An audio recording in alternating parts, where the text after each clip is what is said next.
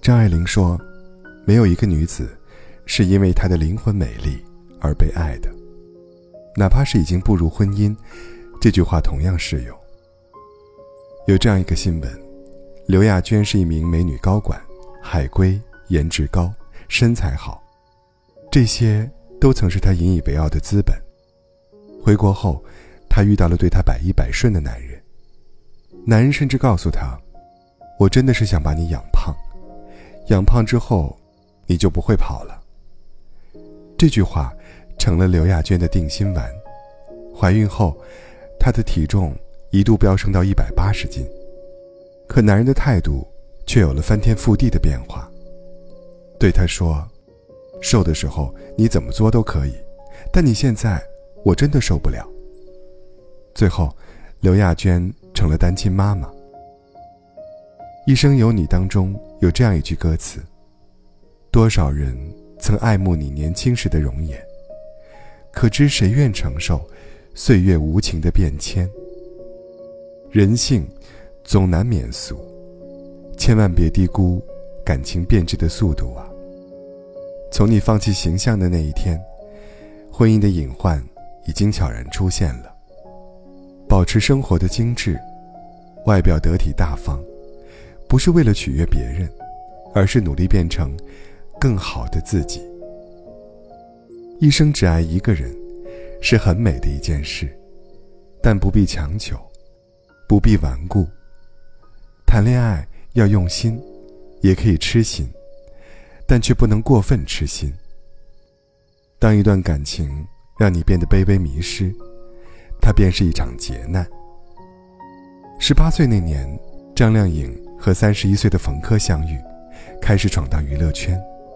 对他来说，冯轲是恩人，是事业伙伴，也是始终不愿给他一个答案的恋人。缺糖的孩子，对方越疏离，就越想要抓紧。二零一五年的演唱会上，张靓颖在舞台上满含热泪，向冯轲求婚，说道：“我已经想好了，你愿意娶我的话，就上来。”歌迷的欢呼响彻场馆，一分钟后，冯克才不情不愿地出现在舞台上。他没有答应，想把话筒还给张靓颖。张靓颖不愿接，他只好草草致谢，匆忙下台，只留张靓颖在台上一个人，尴尬落寞。后来，张靓颖盼来了她想要的婚礼，可两年后。却也是张靓颖冷了心，主动抽身离开。热烈而卑微的付出，或许能暂且维持圆满的表象，却骗不过时间。得不到回应的热情，总有一天会像飘扬的水蒸气，在一次次的失望中消散无声。对的人，舍不得你等太久，他会握紧你的手，坚定奔赴未来。别去爱一个需要你拼命追赶的人，爱得再深，也不要丢掉自尊。多少人曾为《喜剧之王》里尹天仇对柳飘飘说的那一句“我养你啊”，感动落泪。可“养”这个字，口头承诺再美，落到现实中，只会是一地鸡毛。电视剧《恋爱先生》中，宋宁宇出轨。与妻子顾瑶的婚姻支离破碎，顾瑶要求宋宁宇净身出户，宋宁宇怒了。在他看来，妻子是一个吃喝不愁、坐享其成、不求上进的家庭主妇，是妻子不知满足，他凭什么将打拼下来的财富拱手让人呢？他忘了，如今这个每天围着家庭转的女人，也曾是大学校花。也曾有属于自己的事业。是他当初跪下，求着顾瑶去当家庭主妇。是他信誓旦旦，许下了养她一辈子的承诺。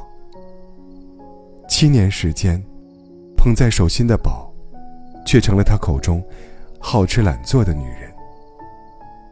很多人都不懂，为什么男人的“我养你”，最后都会变成“是我在养你”。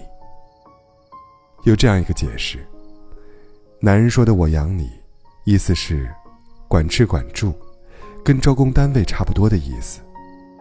如果你还想买贵的化妆品、买贵衣服、买高跟鞋、买包包、买演唱会门票、买手办等一切不是家庭必需物资，就得看老公心情。这个世界没有永恒的童话，伸手向男人要钱，失去社会竞争力的女人，往往落得被嫌弃的下场。所以，无论什么时候，别做一个掌心朝上的女人。有句话说：“这世间懂事的人太多，难过的人也就太多。”因为所谓的懂事，就是即便你被伤害了。还要笑着说原谅。十八岁那年，于凤至嫁给了少帅张学良，她没有半分富家小姐的娇饮，对公婆尽心侍奉，把帅府打理的井井有条。张学良在外风流，她不哭不闹；张学良要把赵四小姐迎进门，她也忍痛退让。西安事变，她为囚禁的张学良东奔西走，积劳成疾。不得不去国外治病。临走前，张学良嘱咐他，保全自己不要回来。他答应了。远在异乡，他拼命炒股，只为给张学良和子女积攒更多财产。他买了两栋房子，幻想着张学良重获自由那一天，他俩和赵四小姐能一起安度晚年。可从青丝变华发，她只等来了丈夫。半路别离，迎娶赵四小姐的消息。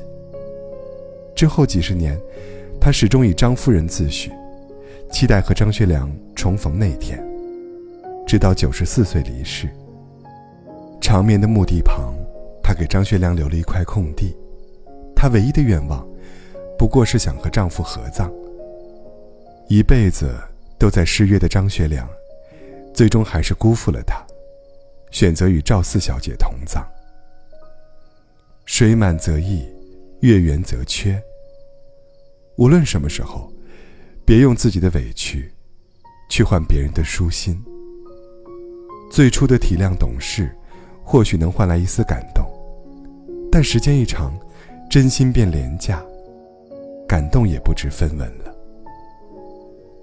说我爱你的人，一定先有一个完整的“我”字。